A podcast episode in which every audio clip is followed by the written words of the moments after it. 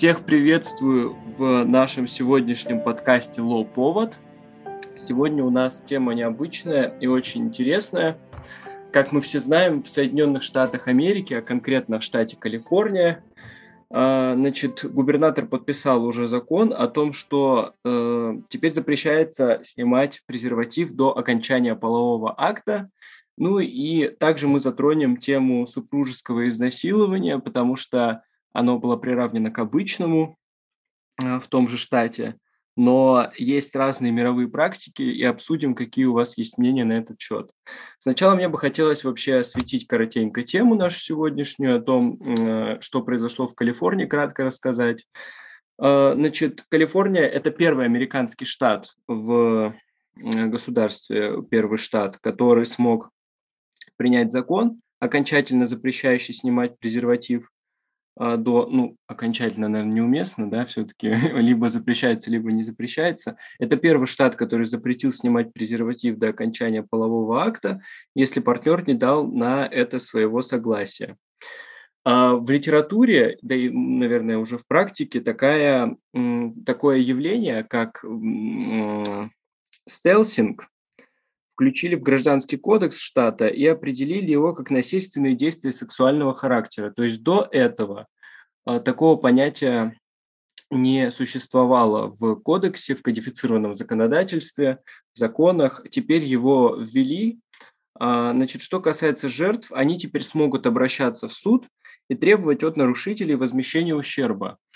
Надо сказать, что не то, не то чтобы на уровне общеамериканском, а даже на уровне штата Калифорния нет консенсуса ни, ни в законодательном органе, ни среди населения относительно того, насколько вообще необходимо такую меру было принимать, насколько это эффективно, насколько это реализуемо. Вот насчет реализации я сейчас отдельно отмечу.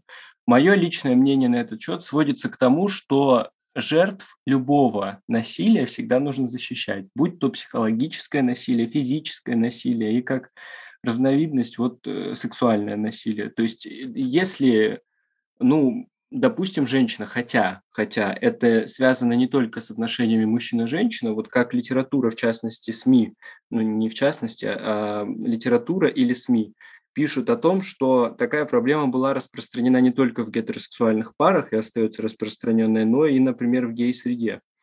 Поэтому э, я приведу пример, но это не значит, что это единственная социальная группа, которая сталкивается с этим. Вот, допустим, женщина, она э, ну, так сказать, не, не сможет активно противодействовать а если на психологическом уровне мужчина вот ей скажет, мол, вот я вот, э, значит, не хочу надевать презерватив, и мне вот это вот там неудобно, мне это доставляет меньше удовольствия, я на самом деле, когда стал эту тему изучать, столкнулся с тем, что это довольно частая практика. И я был очень удивлен и поражен тому, что многие действительно просто, ну, как бы рассчитывают, видимо, на какое-то, знаете, счастливое стечение обстоятельств и на то, что женщина не забеременеет, или на то, что какое-то заболевание там нехорошее, неприятное, венерическое не передастся.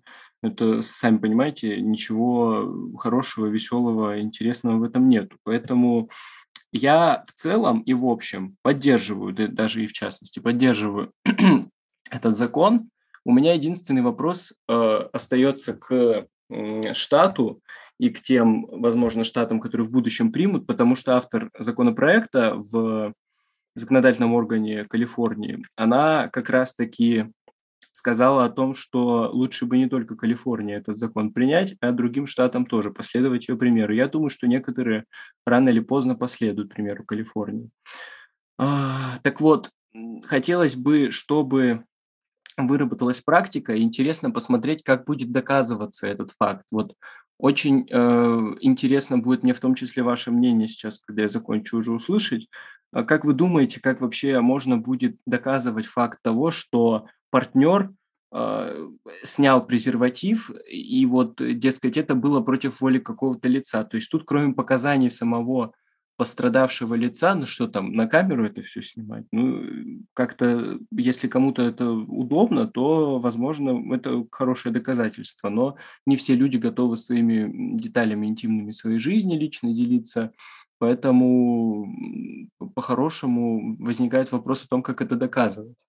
И причем, знаете, э, я читал э, о том, как э, реагировали на эту новость в Штатах, и вот многие как раз-таки писали о том, что вот, мол, государство влазит в мою личную жизнь, и вообще оно не может получить доступа к моей личной жизни. Это вот первая такая позиция, довольно распространенная.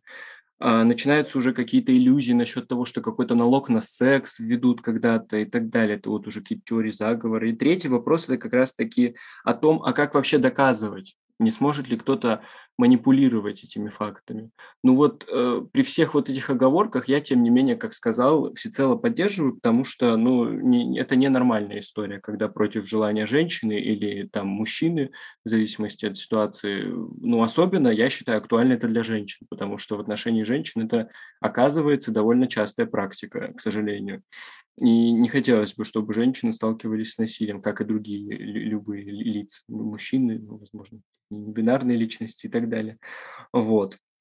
Поэтому мое отношение вот такое. Кто бы хотел выскажет, высказаться, поднимите, пожалуйста, ручки, я с удовольствием бы послушал. Вот Саша была, ой, Настя была первая. Настя, пожалуйста. Спасибо большое за предоставленное слово. Мне кажется, это довольно-таки интересный законопроект и неординарный, потому что он вызывает и много вопросов, и в то же время э, все понимают его целесообразность в какой-то степени, да, и, как правильно уже было сказано, все-таки э, презерватив, он, конечно же, защищает э, не только от возможности забеременеть женщины, но и от болезней, которые могут передаться половым путем, и, по-моему, это очень, ну, как бы важная Э, аспект э, половых отношений. Насчет доказывания мне тоже довольно-таки интересно, кажется, вообще как можно доказать, хотя судебная практика уже существует. То есть я вот нашла несколько статей, и было сказано, что в Новой Зеландии мужчина был признан виновным в изнасиловании после того, как снял презерватив во время полового акта без ведома его партнерши. И это был первый э, приговор, который был вынесен за подобное преступление вообще в Новой Зеландии. И также был известен приговор, э, который был вынесен в отношении гражданина Швеции, который без ведома подруги также снял э, во время полового акта презерватив. И, в частности, приведено его оправдание. Он оправдывался тем, что женщина просто не соглашалась на секс без э, защиты, без презерватива. Ему хотелось испытать новые ощущения без, без презерватива. И он также был приговорен э, к одному году, правда, условно. Мне кажется, довольно-таки интересная э, тема, и не совсем понятно вообще, как это э, доказывать, правда, потому что как фиксировать вообще договоренность партнеров о том, что секс должен происходить э, с применением презерватива, и как доказать, что без твоего ведома что-то произошло, там партнер решил снять, а это как бы не по обоюдному согласию, и насколько это не станет новым инструментом э, привлечения к ответственности просто неугодных тебе личностей, мне тоже кажется непонятным. Но я думаю, что это, наверное, требует разработки в какой-то степени, наверное, практика будет показывать, но пока это э, как-то не кажется односторонне положительным. Спасибо, э, Настя. Так, следующая была Саша, пожалуйста. Ну, я в целом с вами согласна в том, что это здравая мысль о том, что скажем так, э, снимать презерватив во время полового акта без согласия с твоим партнером, это очень неправильно. А, не всегда можно согласиться с тем, что это насилие, но, скажем так, те э, те последствия, к которым это может привести, они могут быть достаточно плачевные. И на самом деле тут вообще возникает вопрос о том, что если, например, это случилось, твой партнер так сделал, но он тебя ничем не заразил, ты не забеременела, ничего такого не было, то какой был причинен ущерб? Я думаю, что, может быть, тут э, можно будет оперировать такими категориями, как компенсация морального ущерба, потому что, ну, когда такое произошло, и когда ты понимаешь, что твой партнер это сделал, ты испытываешь, скажем так, нравственные страдания определенные, потому что ты боишься. Ты находишься в такой неопределенности, типа, вдруг я заболею, а вдруг я забеременею, а я этого очень не хочу, я не хочу делать аборт, я не хочу себя травмировать и так далее. Это на самом деле будет, мне кажется, более плюс-минус нормальным инструментом и выходом в данной ситуации. Но, конечно еще остается вопрос доказывания, как вы поняли эту проблему, правильно, о том, что, может быть, это будут переписки, о том, что, ну, возможно, в здравых там парах э, либо не только парах, а, скажем так, людях, которые хотят стать партнерами, они, может быть, договариваются, ставят какие-то условия и так далее. И потом, когда они это обсуждают, когда это уже произошло, и там происходит, может быть, ссора, конфликт на этой почве на счет того, что партнер, один из партнеров это сделал, это может потом стать доказательством в том же суде. Вот. И еще э, я когда читала эту новость, там было сказано о том, что те же, э, скажем так, работницы, которые оказывают э, интимные услуги, они этому обрадовались, потому что когда, скажем так, мужчина приходит и хочет, чтобы ему оказали какие-то услуги, он считает себя властителем этого мира и, скажем так, собственником этой женщины на какое-то время. И считает, что он может делать все, что угодно, не думая о последствиях для этой женщины. И, скажем так, мне кажется, в таких случаях эти ситуации, они еще чаще встречаются, нежели в обычных парах. Потому что в обычных парах, да, если это происходит, то все-таки больше по согласию, даже с помощью, может быть, манипуляций со стороны партнера, как об этом говорил Гриша. Вот, но еще в то же время э, возникает вопрос, а что делать, если, например, произошло шло все-таки какое-нибудь заражение. Потому что уже есть отдельная ответственность за это, и не получится ли так, что лицо будет за одно и то же, по сути, деяние наказано дважды, потому что у нас даже в УК РФ есть, например, статья о заражении венерической болезнью, когда ты знал, об этой болезни. И даже если другое лицо знало о том, что она у тебя есть, и вступило с тобой в половой контакт, думая, что вот, ну, вы защищены, а другой человек все-таки эту защиту убрал, то это уже становится таким э, серьезным деянием, преступлением. И не получится ли так, что лицо будет, получается, рассчитывать и на компенсацию, и, например, э, на ответственность э, предусмотрена тем же уголовным законом, либо другим. Вот интересно, что насчет этого вы думаете. Спасибо, Саш, спасибо, очень интересные мысли. Ксюша, пожалуйста. Да, спасибо за слово. На самом деле я первым делом хотела бы согласиться с Сашей, потому что она под, подняла просто безумно сложную тему насчет венерических заболеваний. И то есть как бы последствия того, что партнер снял презерватив, это действительно очень тяжело и очень сложная тема, потому что, как мне кажется, вообще вот венерические заболевания, особенно их перенос, ну, это просто очень страшно заболеть, да, не по своей вине, когда ты был уверен, но оказалось так, как казалось. Вообще, я хотела вернуться немного назад, отмотать, так сказать, пленку и вернуться к этим жертвам и вообще а, сколько людей, да, знают о том, что вообще есть такое, как, э, ну, снятия презервативов да, во время секса и так далее.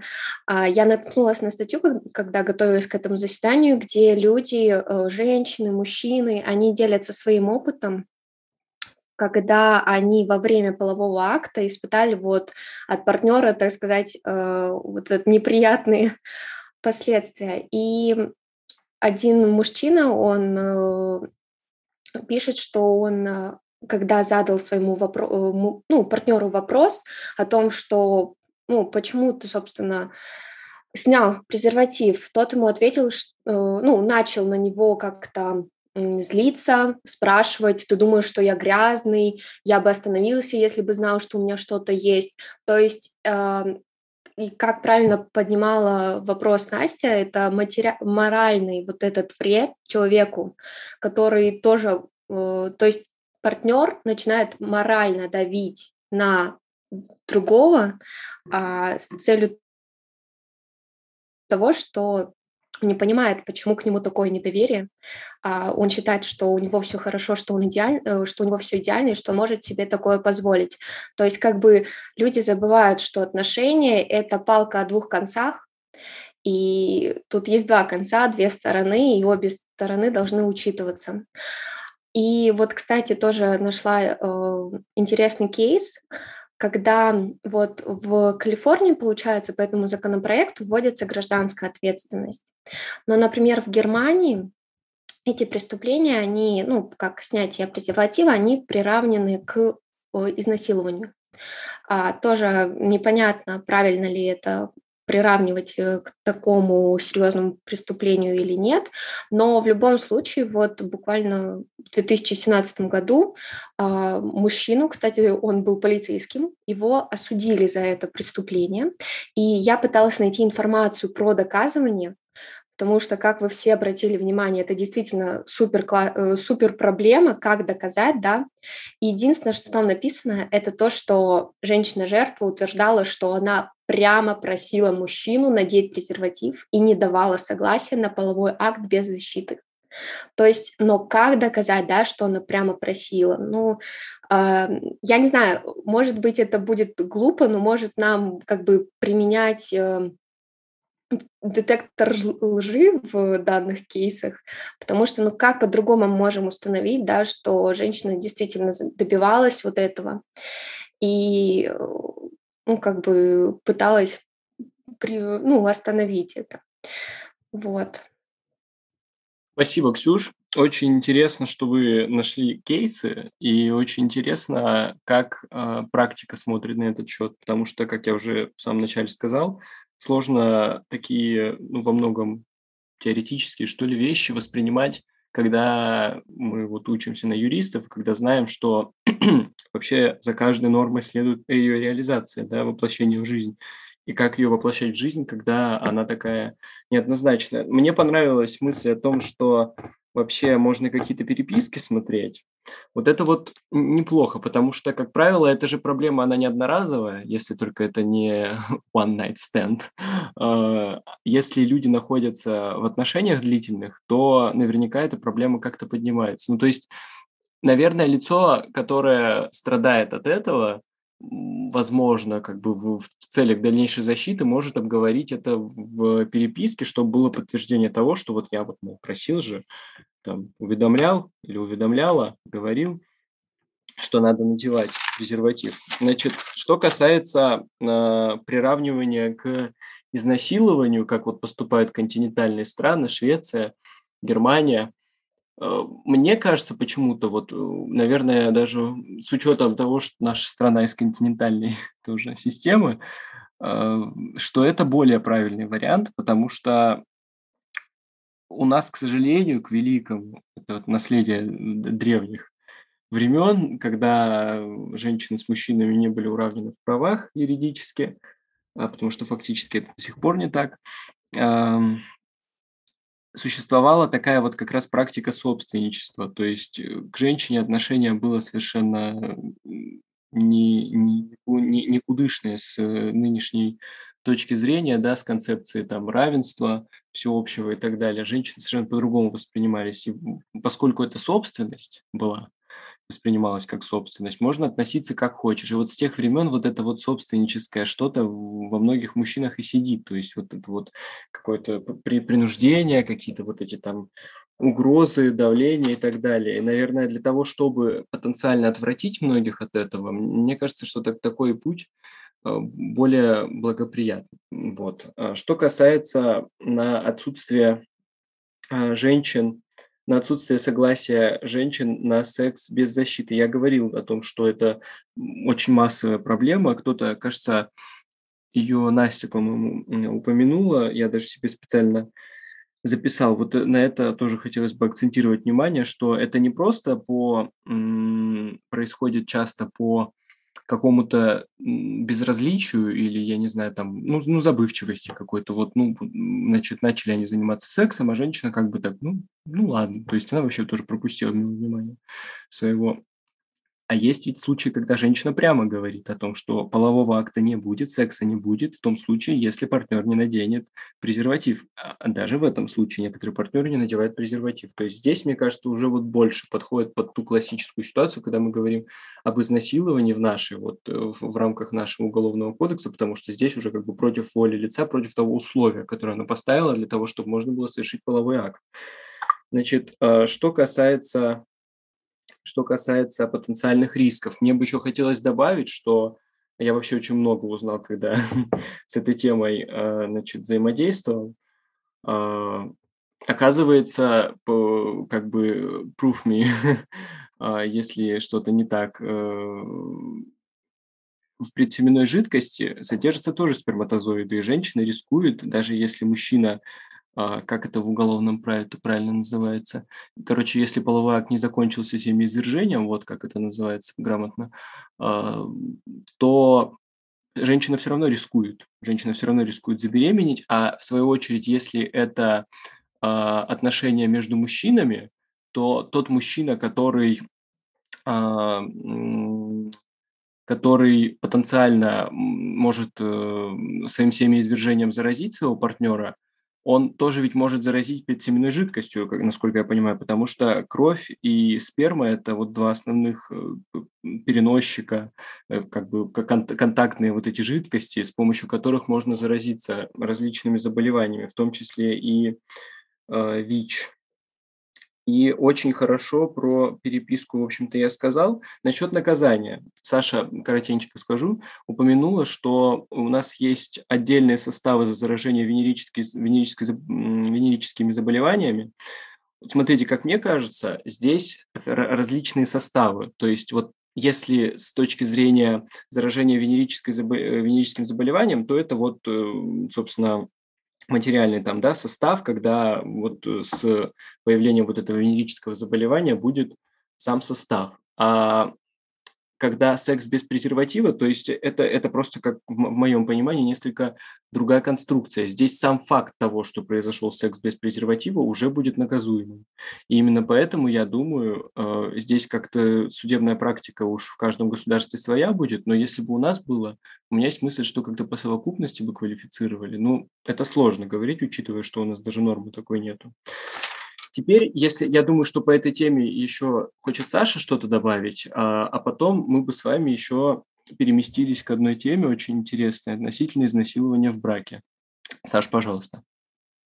Да, я как раз-таки хотела поговорить о том, что ты склонился к такому мнению, о том, что лучше ну, приравнивать такое деяние к изнасилованию, но я не совсем с этим согласна именно с точки зрения того, как у нас это применяется как вообще относится к такому ставу, как изнасилование и прочее.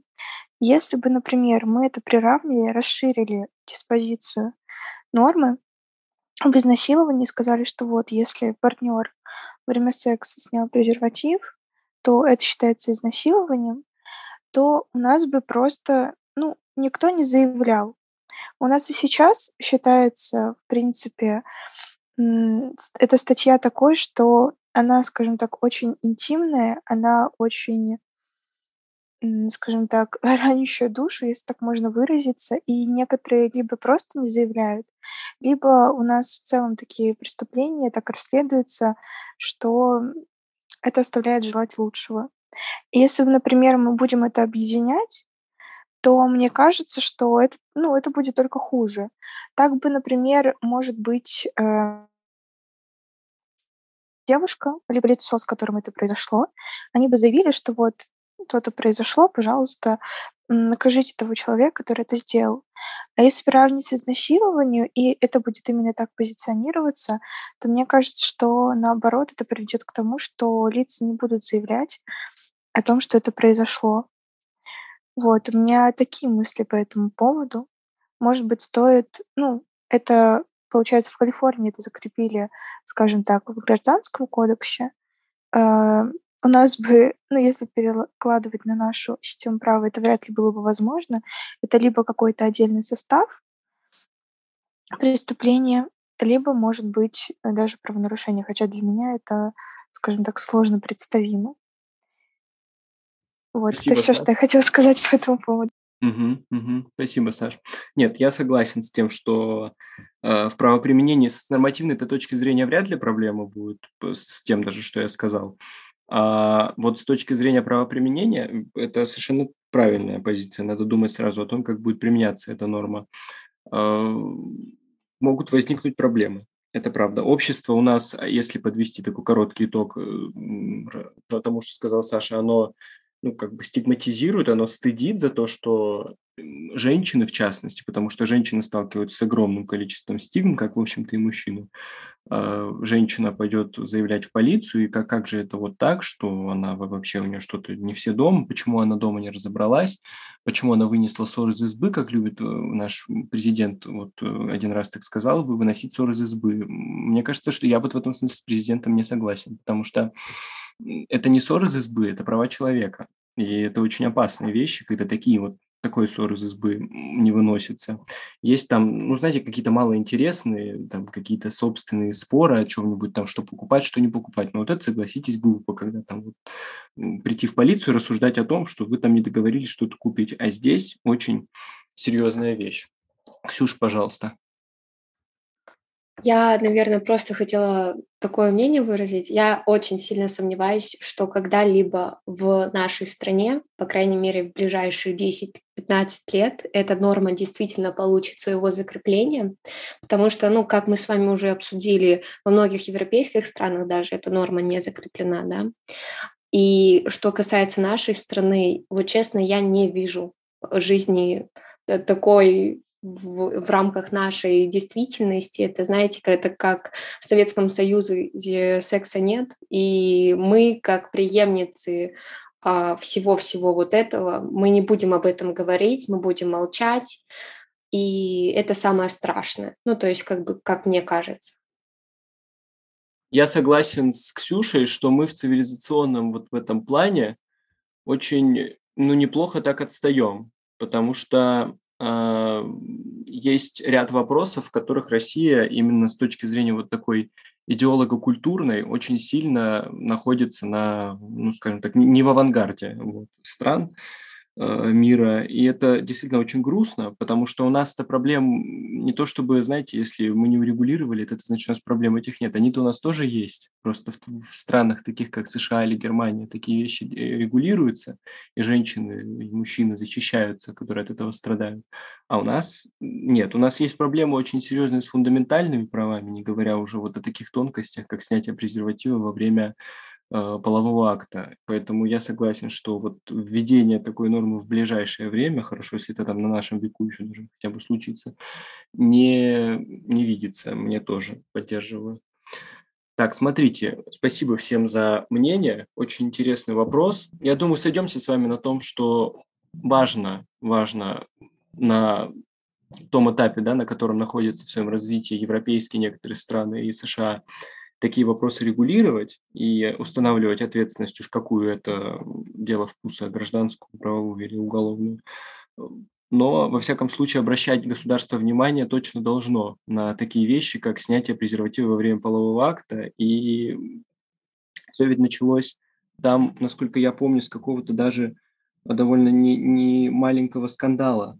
А, я сейчас даже посмотрю. Да, это борьба началась после того, как в Техасе приняли закон о сердцебиении. Его сейчас суд приостановил техасский, но тогда приняли закон о сердцебиении, который запрещал м, делать аборты женщинам, когда у плода начинает биться сердце. Это где-то 6 недель.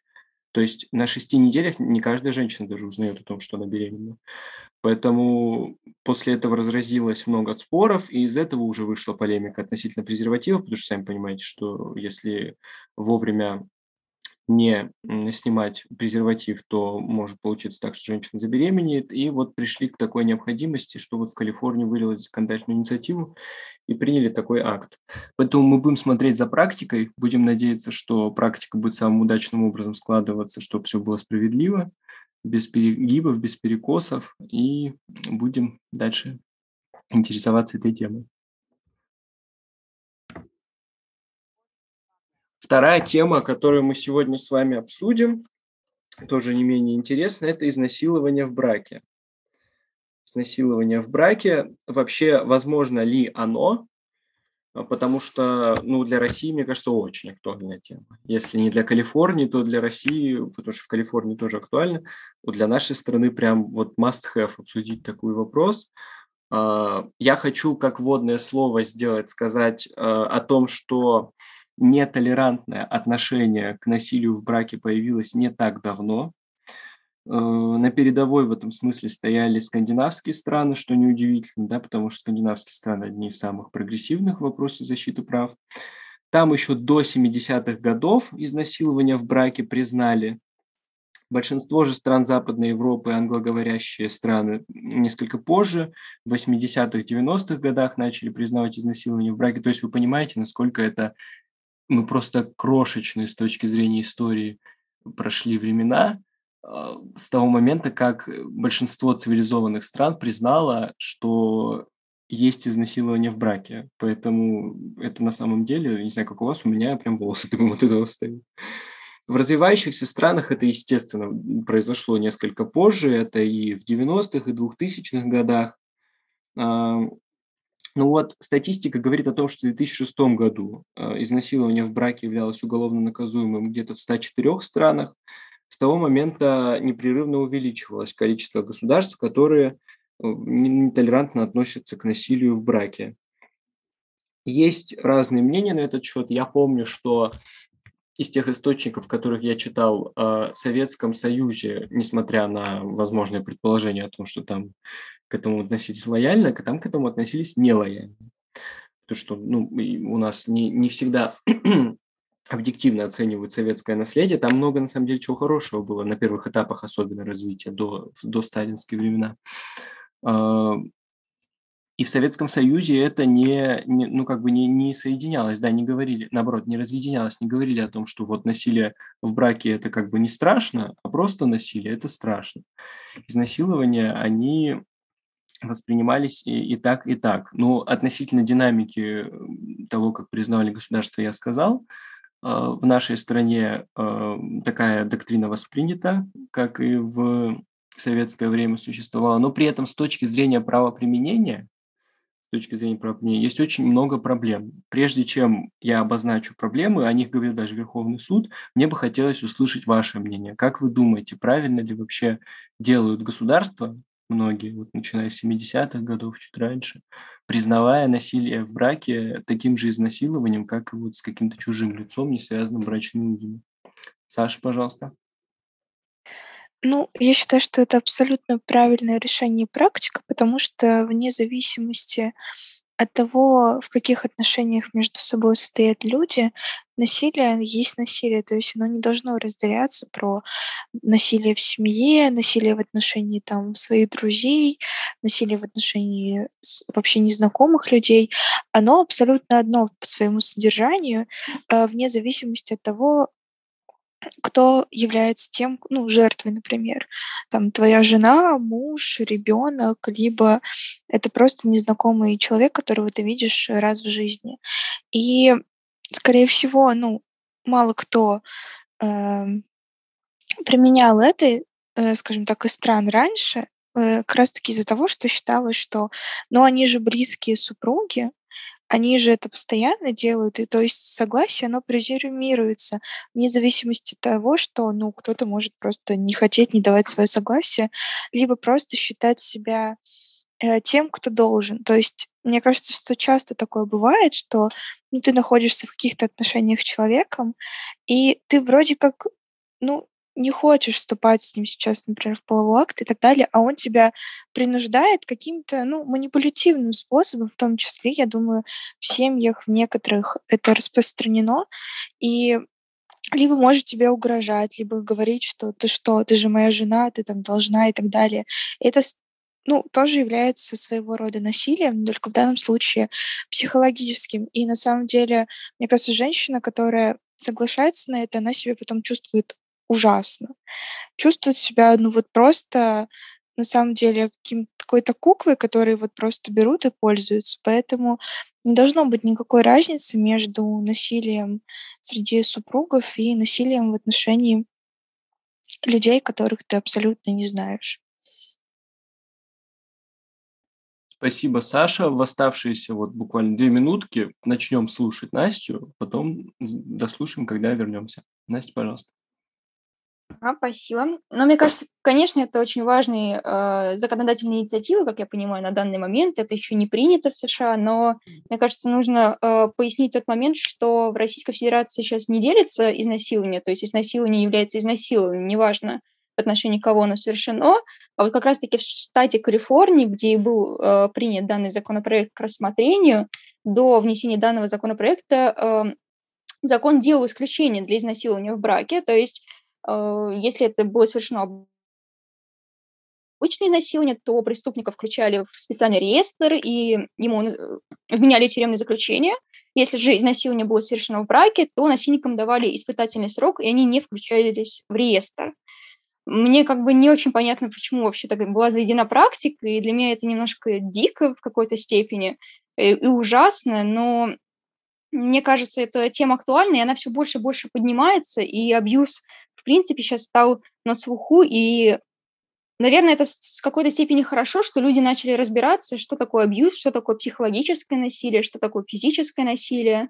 Но, конечно, для этого нужно отдельное законодательное регулирование. Оно присутствует в некоторых странах, в большинстве стран, кроме, конечно, Российской ну, и можно Федерации. добавить это очень э, момент, что необходимо законодательное регулирование, в частности, для применения особых мер, потому что это преступление является, ну, очень ужасным. Конечно, изнасилование вообще ужасно, и, и Э, так сказать, никому, естественно, не пожелаешь, но должны быть инструменты для защиты. И, в частности, это должны быть не просто инструменты для обращения в полицию или в другие органы для защиты своих прав, но и отдельные механизмы психологического восстановления в том числе. Очень хорошо. Вот психологический вопрос – это отдельный вопрос в теме. Я его прямо потом скажу чуть-чуть про него. Саш, пожалуйста. А, я как раз таки согласна с Настей в том плане, что да, у нас э, абсолютно нет никакого ну, законодательного разделения на изнасилование там, в семье, изнасилование в отношении знакомого человека. Но тут есть проблемы именно, во-первых, доказывания, а во-вторых, защиты жертвы. И это уже требует именно внесения изменений в уголовно-процессуальное законодательство, в том числе каких-нибудь дополнительные меры принуждения в отношении лица, которая совершила это преступление, о котором, ну, скажем так, поступила информация, что он это сделал, заявление от жертвы. И получается, что его должны как-либо оградить от нее, учитывая их вот эту вот связь. То есть эта связь между ними, она имеет значение не для самого факта преступления, его там доказывания, а именно для самого, для последующих действий, а, в ходе расследования, рассмотрения данного дела. И вообще, как, например, регулировать вопрос, если лицо ну, не осудят, либо осудят условно, и что тогда сделать с жертвой, и должны ли, например, вот, кстати, интересный вопрос о том, должны ли, например, э, в суде поднимать такой вопрос об обязательном разводе данных лиц, если в отношении женщины было совершено изнасилование. Потому что, ну, может быть, э, правоприменителю и суду покажется странным, что, ну вот, э, это произошло, женщина об этом заявила, а, но при этом люди все еще остаются в браке. Вот интересно, что вы по этому поводу думаете. Мне очень интересно, у нас найдется ли такой правоприменитель, который скажет, что это ненормально и нужно разводить. Э, Ксюша, пожалуйста. Вот, отвечая на Сашин вопрос, это действительно очень интересно, потому что, мне кажется, вот даже если мы обратимся к домашнему насилию, да, когда мужчина регулярно избивает свою женщину, и даже после того, как она предпринимает какие-то действия, ну, пожаловаться, там, я не знаю, заявить на него, а, мне кажется, они все равно не разводятся, потому что очень многие женщины, они психологически зависимы от своих партнеров, и это действительно страшная статистика, потому что я вижу среди своих знакомых очень много женщин, которые действительно состою, состоят в таких абьюзивных отношениях, да, и которые не собираются как-то вот из них выходить. Вот, то есть я считаю, что а, если человек хочет, он сможет это сделать. Если человек не хочет, он так и останется топтаться вот на этом месте. Ну, то есть, я не знаю, здесь очень важно вот это желание женщины, это правда. Вот, а я хотела добавить немного про статистику вообще, почему эту тему стоит обсуждать, да, про насилие в браке и так далее. А по данным ВОЗ, 30% женщин, э, состоявших в отношениях, подвергались какой-либо форме а, сексуального насилия со стороны партнера. И у нас в стране конечно, довольно старая статистика, то есть у нас нерегулярно она обновляется, но вот исследователи МГУ а, говорят, что 23% опрошенных ими женщин из семи регионов страны признали, что подвергались одному из видов сексуального давления или насилия со стороны мужа. И о, очень интересный момент, 60% мужчин ровно половина опрошенных женщин утверждали, что изнасилование в браке в принципе невозможно. И большинство также считали, что сексуальные потребности и желания жены не обязательно учитывать в сексе. То есть, э, знаете, тут такая интересная ситуация получается, что когда женщина вступает в брак, у нас появляется вот этот патриархат, когда а, то, что сказал мужчина, это закон. А то, что считает женщина, ее потребности, ее какие-то интересы, они не должны учитываться, и вообще как бы Uh, ну, это ненормально. Действительно, когда мы говорим о партнерских взаимоотношениях, мы говорим, что оба партнера, они равны, они имеют права, они имеют обязанности. Uh, и это действительно надо менять. То есть вот это самая страшная проблема э, отношений между мужчиной и женщиной по всему миру. Вот. И, кстати, я тут нашла небольшую статью про согласие. Это продолжая про нашу предыдущую тему, да, когда мы говорим про согласие на а, снятие презерватива, и здесь, когда согласие на сексуальный акт. И на самом деле здесь так подробно все расписано, а, ну, какие именно формы должны быть какими именно формами должно быть вот это согласие выражено. Я прям не знала, что это настолько детально анализируется. Вот. Но действительно, как бы люди пытаются понять, что выражают, ну, как понять, что человек дал свое согласие. Это правильная инициатива, потому что, ну, действительно, это очень тяжело понять, когда сто, ну, стоит остановиться, когда человек не согласен. Угу. Спасибо, Ксюша, спасибо большое. Я, с вашего позволения, вижу, девочки на, на определенном этапе практически синхронно подняли руки. Вот. А я, ну, у меня есть предположение, с чем это связано, но, а, наверное, это связано с тем, что захочет, вот уйдет от мужчины, а не захочет, не уйдет. Наверное, поэтому. Но и у меня, в всяком случае, сразу же тут возникла потребность сказать.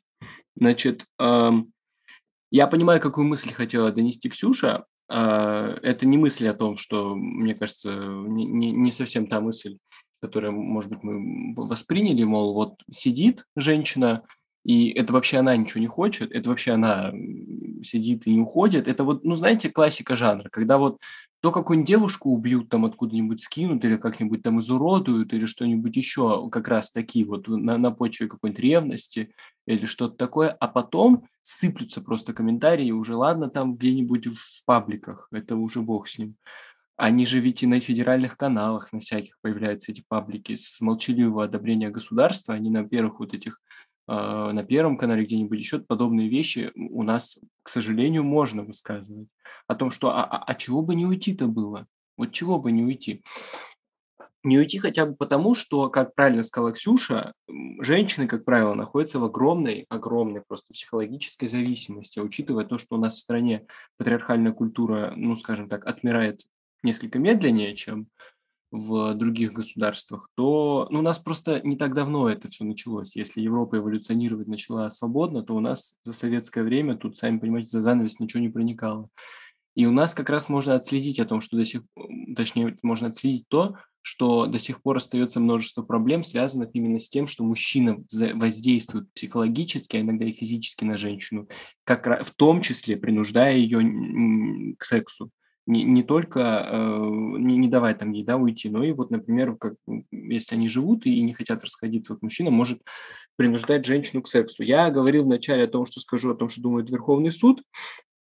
Вот у нас, э, насколько я помню, из уголовного права. Э, Верховный суд -то говорит о том, что действительно это не имеет значения, в каких они связях состоят лица между собой. То есть, Димол, может быть, э, если это жена и муж, а или же это какая-то женщина и мужчина вообще на улице незнакомые. И здесь есть, вот не знаю, согласитесь со мной или нет, как плюсы, так и минусы, потому что плюс состоит в том, что законодатель не проводит различия, то есть не, не будет такого, что мужчине будет меньшее какое-то наказание из-за того, что он супруг, вот просто вот супруг и все, вот как это в Калифорнии, как Настя сказала, там Правда, не знаю, меньше ли там санкция, но в любом случае законодатель как-то особенно выделяет и говорит, мол, вот сейчас это э, супружеская связь, и поэтому ну, у меня просто есть догадка, что санкция будет меньше, потому что традиционно воспринималась, как вы правильно сказали, так, что женщина – это вообще не тот субъект, который может сказать «нет». Вот если в браке, то все, презюмируется действительно согласие на э, секс. Но это действительно не так. И это очень хорошо, что как бы многие это понимают, потому что э, когда, э, когда мы не, не разделяем, вот с одной стороны, да, э, наступает ответственность независимости от вида. С другой же стороны, если это какие-то превентивные меры, мне кажется, или наоборот меры, которые принимаются после э, того, как было совершено изнасилование в браке, ну какие-то, знаете, превенция на будущее, чтобы не случилось такого снова. Очень важно выделять какой субъект, то есть последствия, они могут быть разными для э, лица, которое пострадало от насилия, да, женщина, как вы говорили верно, может потом вообще бояться, а что будет, если вот ему срок не дадут, а даже если и дадут срок, он же выйдет рано или поздно, если ему там вообще не какой-то ужасный срок дали, и он там какого-нибудь очень престарелого возраста, но, как правило, мужчины успевают выйти из тюрьмы, и потом что от него ждать? непонятно, он вернется и как быть. Вот к вопросу о расторжении брака принудительном. Не знаю, как вы, интересно тоже будет услышать, а я поддерживаю э, то, чтобы в данном случае инициировалось по умолчанию, то есть как бы внести в семейное законодательство такое положение о том, что вот в такой-то, такой-то да, ситуации, когда было вот такое изнасилование, э, целесообразно там с участием прокурора, может быть, там какого-нибудь, каких-то еще лиц, поднимать в суде вопрос о том, чтобы прекратить брак.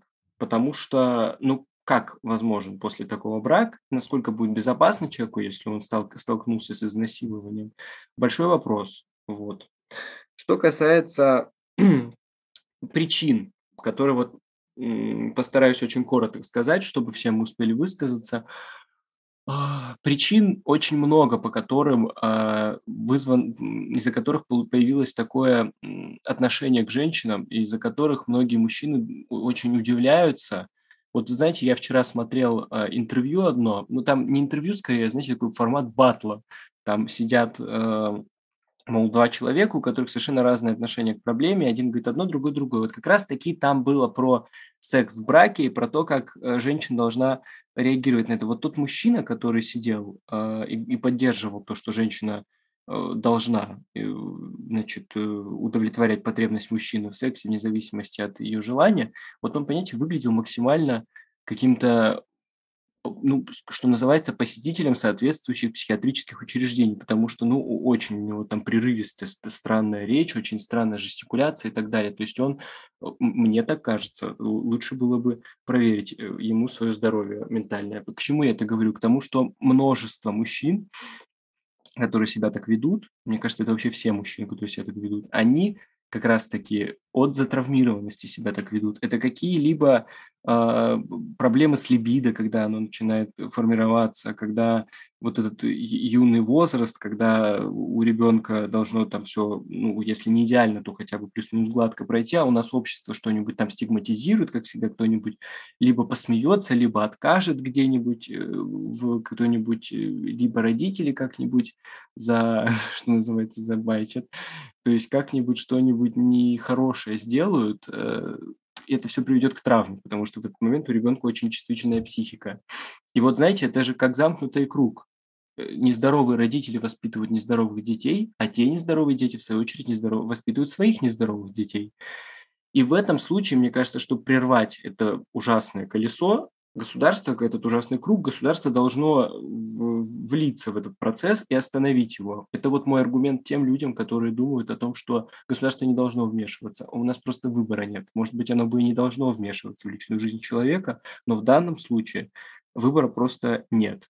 Поэтому потребительское отношение к женщине, воспеваемое во многих семьях, и это первый фактор. И второй – затравмированность психики мальчиков, э, это, это очень, очень большие проблемы, которые вызывают э, в том числе появление вот этих изнасилований в браке, э, собственных очень ужасных там страданий, потому что я, знаете, вот имел опыт общения с не самыми, скажем так, дружелюбно настроенными к женщинам в плане вот права на отказ в сексе и так далее мужчинами. Я вот с ним с ними разговаривал, мне было интересно вычленить проблему, и мы всегда приходили к тому, что какая-то проблема внутри человека гложет, всегда. И он сам очень слабый психологически, и вот этим людям тоже требуется помощь.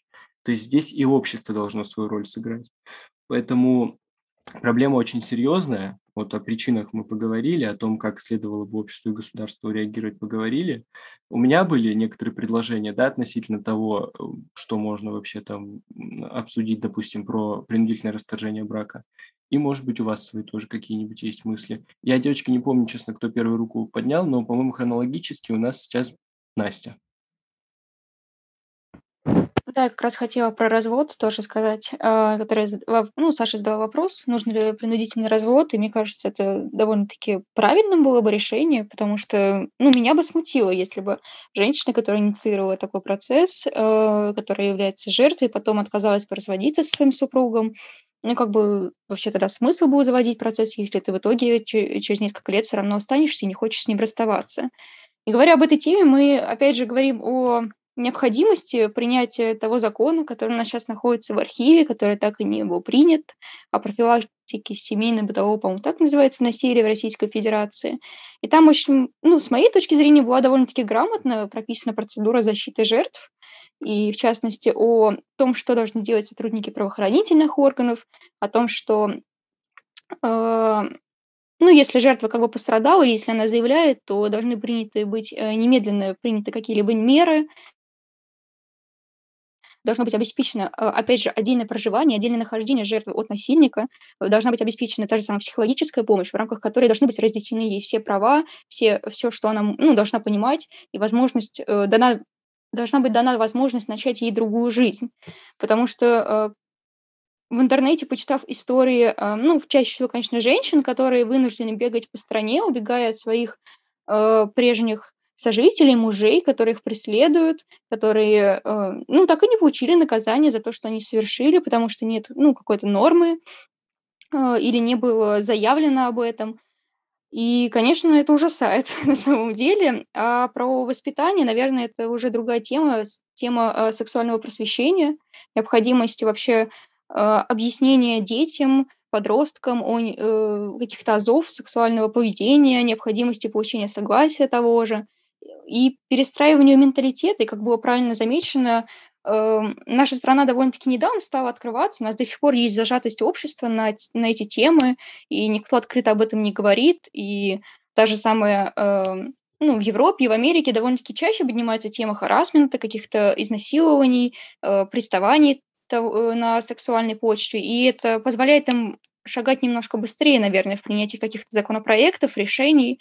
У нас, конечно, эта тема ну, до сих пор считается табуированной. Вот. Я думаю, что она табуирована, и не каждая женщина готова пойти в полицию, написать заявление, даже если она снимет побои, она понимает, что э, наказание ну, какого-то серьезного насильник не получит, а и даже он получит что там, административное наказание, он вернется, и я думаю, что он будет более рассержен, и у него появится желание совершить какое-то более серьезное преступление, что-то с ней сделать, и, возможно, после этого она уже, ну, в крайнем случае, она не останется в живых. И это серьезная проблема, которая, ну, к сожалению, в нашем государстве не является, видимо, приоритетной для законодателей и не хочет э, получить своего достойного разрешения. Спасибо. Поддерживаю, что приоритет у законодателей, видимо, сейчас другой. Саша, пожалуйста. Ну вот я согласна с тем, что тут нужно проводить работу, скажем так, по, по двум фронтам. Это именно законодательное, как сказала Настя, принимать какие-то законы, какие-то меры о том, чтобы была защита жертвы впоследствии, и в том числе нести просветительскую деятельность, потому что, ну, зачастую это насилие в семье, оно неявно. Как вы сказали, многие женщины вообще считают, что супружеское изнасилования не существует просто в силу того, что есть этот нелепый супружеский долг и так далее. И это очень важно объяснять людям,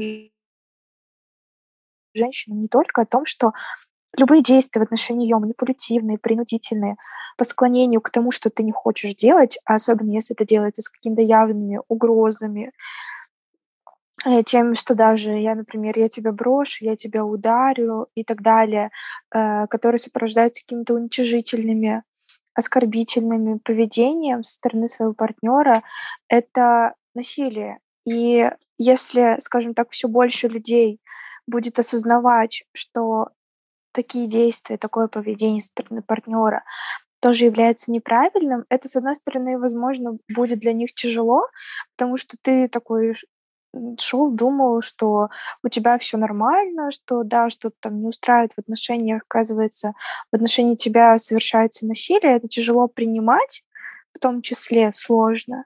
Но мне кажется, что это наоборот пойдет на пользу. И чем больше людей будет это, это осознавать, тем э, скорее изменится и правоприменительная практика, и количество, может быть, обращений, и вообще э, мнение законодателя на этот счет. О том, что, ну, уже, не знаю, вся страна понимает, что это насилие, и, может быть, законодатель наконец-то дойдет, что что-то нужно с этим делать, что отношение изменилось, и нужно принимать уже активные действия по изменению какой-то нормативной базы этого вопроса. Спасибо, Саш. Вот знаете, когда принимался, рассматривался в Совете Федерации закон, я помню очень хорошо это время, потому что так звучит, как будто я вместе с сенаторами его рассматривал. Я имею в виду, что э, в то время я писал на его основе на конкурс э, тоже законопроект о домашнем насилии. А, мы с Викой Ушаковой вместе работали над ним и в Казанский университет на конкурс отправляли.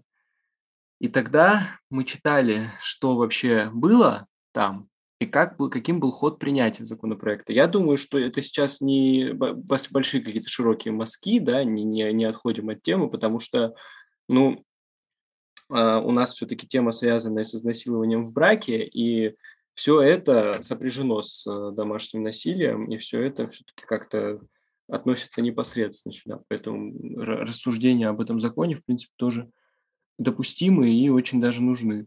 Так вот тогда Валентина Ивановна Матвиенко привлекла к обсуждению закона представителей патриархии РПЦ. Я, честно, не знаю, к чему это было. Я, честно, не знаю, с чем это связано. Может быть, я в каком-то законодательном процессе что-то не очень хорошо понимаю. Но привлекать представителей православной церкви к обсуждению этих вопросов, учитывая то, что взгляды в церкви, они не меняются, то есть церковь догматична, в этом нет ее ни плюса, ни минуса, она просто такая. Она не плохая, не хорошая, она вот догматична, у нее там учение есть. И в этом, понимаете, мне кажется, вот в этом эссенция отношения законодателя на современном этапе к проблеме не только домашнего насилия, но и вот рассматриваемой нами сегодня проблемы изнасилования в браке, потому что, ну, вот как-то вот она вот, вот вскользь идет. Вот законодательство об иностранных агентах, допустим, очень хорошо разрабатывается, да, очень много внимания уделяет законодатель этим вопросам. Как-то там вопросы, в принципе, суверенитета какие-то вот в приоритете. А вот этот вопрос, он как-то подзамят. И как это решать, это либо избирать других людей, да, когда вот выбор в Государственную Думу, надо вот как-то более активно участвовать в этом, э, наблюдать за выборами, чтобы все было честно и прозрачно, либо же с гражданской такой активностью выходить в отношении этих вопросов и говорить государству, доносить до него, что мы недовольны, нам хочется, чтобы это поменялось, потому что у всех, наверное, у вас были такие, кто, не помню, кто сказал о том, что видел, Ксюша, по-моему, говорит, что видели, знают проблемы такие у знакомых, это психологическая это зависимость, все такое прочее. Я тоже сталкивался у друзей, знакомых и даже у семей, как, с которыми мы дружим, нашей семьей, я тоже такое видел, и это очень, очень страшно. Поэтому спасибо вам за ваше мнение. Я не, не хочу очень долго рассуждать, потому что, в принципе, всю весь, так сказать, сок, всю суть самой проблемы со своей точки зрения я уже высказал. Если кому будет что добавить, пожалуйста, добавляйте.